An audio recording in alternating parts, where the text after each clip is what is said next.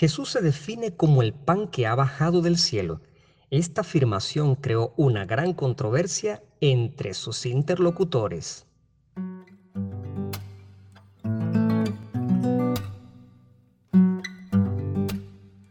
Hola, soy Alfredo Fermín, un cura apasionado por los temas bíblicos, y esto es Biblos Podcast, para todos los que quieran recorrer conmigo el maravilloso mundo del libro de los libros. Bienvenidos.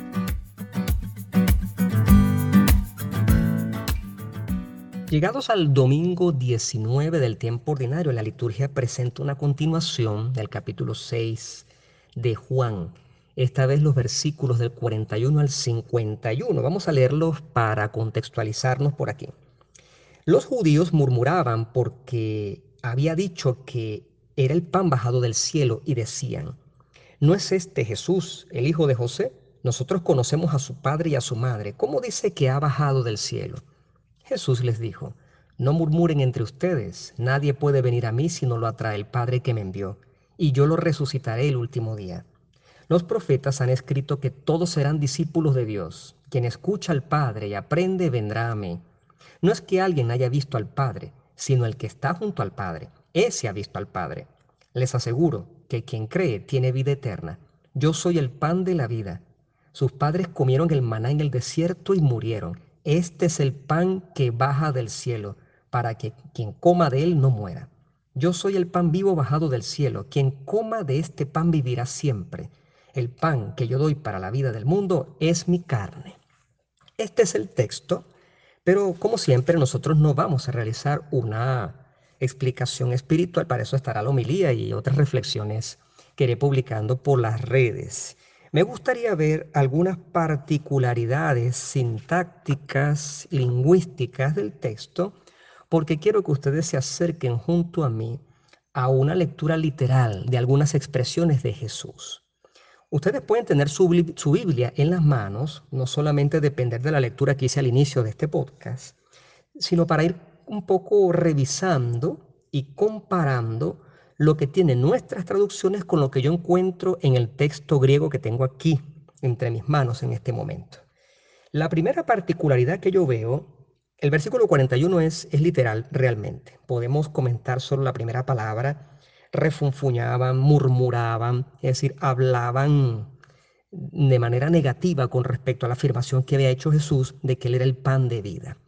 Quiero concentrarme en el versículo 42 donde se habla del padre y la madre. La traducción, estoy utilizando la Biblia llamada del peregrino, la Biblia de nuestro pueblo, la Biblia americana. Cuando las personas que están allí, que nosotros suponemos que cuando se habla de los judíos, no se habla de la gente sencilla, del pueblo que seguía a Jesús, de sus discípulos, de las personas que lo querían, sino de algunos que se la pasaban tendiendo trampas, entre esos están también ciertas autoridades judías pero sí, algunos eruditos o que se hacen pasar por eruditos del pueblo que creen que saben más que Jesús, murmuran y dicen, ¿no es este Jesús el hijo de José? Nosotros no conocemos a su padre y a su madre. Ese, el posesivo su, ese pronombre no está en el texto griego. Yo leo aquí la siguiente frase tal cual en el orden de las palabras. Dice, ¿acaso no es este Jesús el hijo de José? de quien nosotros conocemos al Padre y a la Madre. No dice a su padre y a su madre, sino al Padre y a la Madre. Eso es una, una indicación que puede parecer superficial, pero la promesa que estoy haciendo en este podcast es precisamente tratar de traducir de la manera más literal posible. Y uno dice, bueno, ¿cuál es la diferencia? Su padre, su madre, o al padre o a la madre.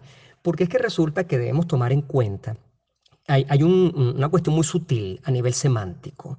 Cuando se habla de un posesivo, de un pronombre posesivo, y puedo tomar como ejemplo Lucas 15, el hijo pródigo, cuando ustedes recuerdan que hay tres protagonistas, ¿no? Está el muchacho que se fue de la casa, el papá y un hermano mayor que sabemos que envidioso no le gustó que cuando, cuando el hermano menor regresó, que, que mm, bueno, derrochó toda la fortuna y toda la herencia, le escupió en la cara al papá, eh, se puso a cuidar cochinos, cosa que estaba prohibida mm, para los judíos, bueno, etcétera. Todo aquello. le dio mucha rabia que el papá organizara una fiesta.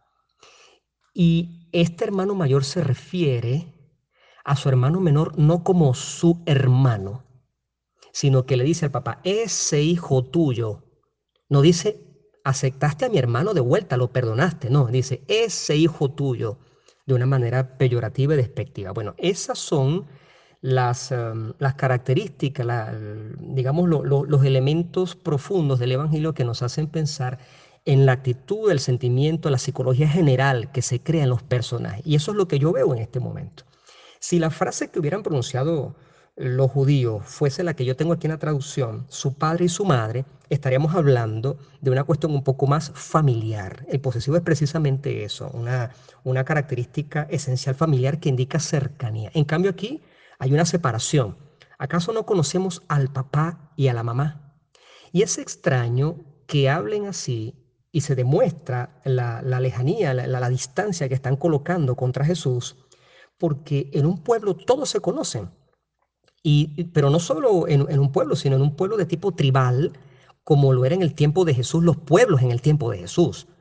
Ahorita nosotros sabemos que en los pueblos, mm, decimos nosotros así muy vulgarmente, todo el mundo sabe todo de todos. Bueno, muy bien, eso es verdad.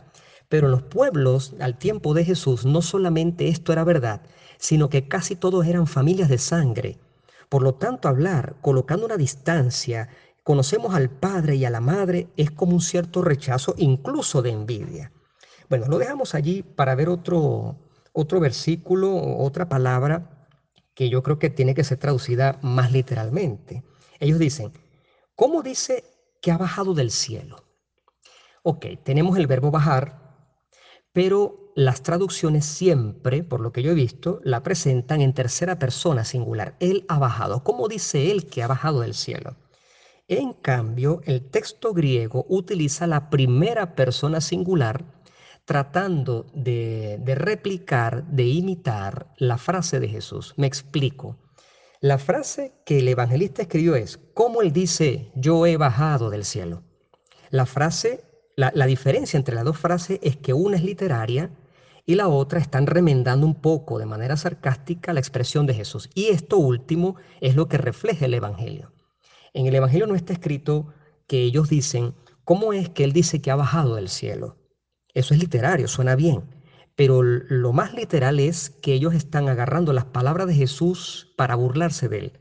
Y la, la expresión más literal es, ¿cómo es que Él dice, yo he bajado del cielo? Esta connotación, que puede parecer un poco superficial, no lo es porque es una burla contra Jesús.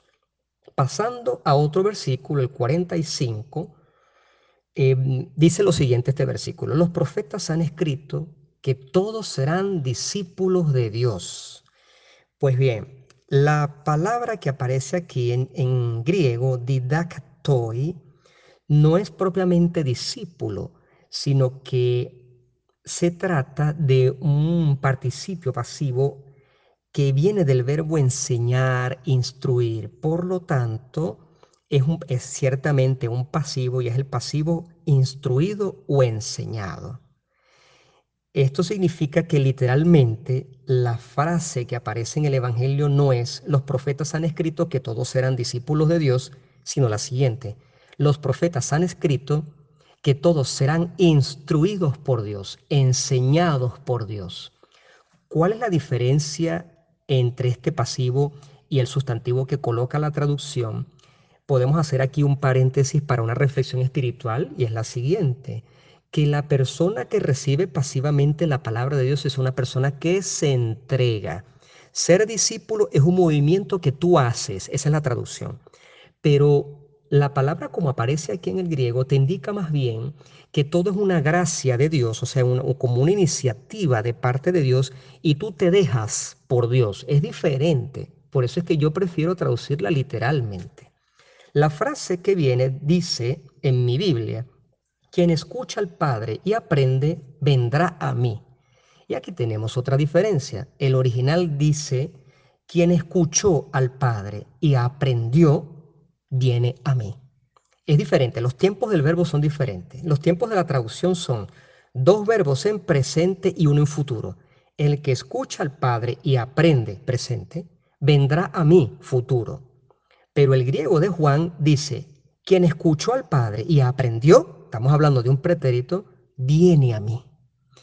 Esto es muy curioso, pero también es muy cierto porque la interpretación con los modos y los tiempos del verbo del original griego, estamos frente a un texto que nos está diciendo que la persona que escuchó y que aprendió es la persona que espontáneamente en el presente va a él. Jesucristo quiere una relación no de futuro con sus discípulos, sino del presente.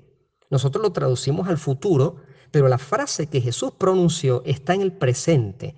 El que fue instruido por Dios, aquí viene la lógica mm, del, del ser instruido, del ser enseñado por Dios, el que ha escuchado la palabra de Dios, ese en el presente y espontáneamente va a él. La última nota de este evangelio, en el versículo 47 se repite algo que estudiamos la semana pasada. Mi traducción dice, les aseguro que quien cree tiene vida eterna. En el griego, como lo vimos la semana pasada, aparece replicada la palabra amén.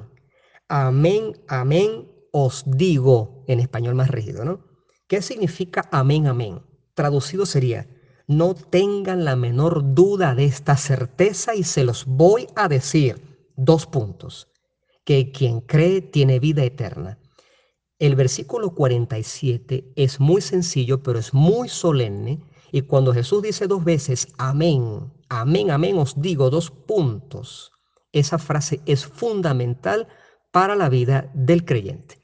Espero que hayas disfrutado este escudriñar de las escrituras, Juan 6, versículo 41 al 51 del domingo 19 del tiempo ordinario. Que la paz sea contigo.